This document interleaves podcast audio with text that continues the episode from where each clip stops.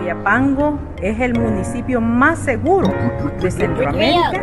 Podemos observar, eh, esta semana hemos caminado las margaritas, las campaneras en altas horas de la noche y lo que se respira en Soyapango es algo totalmente diferente. ¿Cuál era el porcentaje antes del antiguo alcalde y ahora cómo está? Altísimo, altísimo, un porcentaje eh, que ahora se, podemos observar.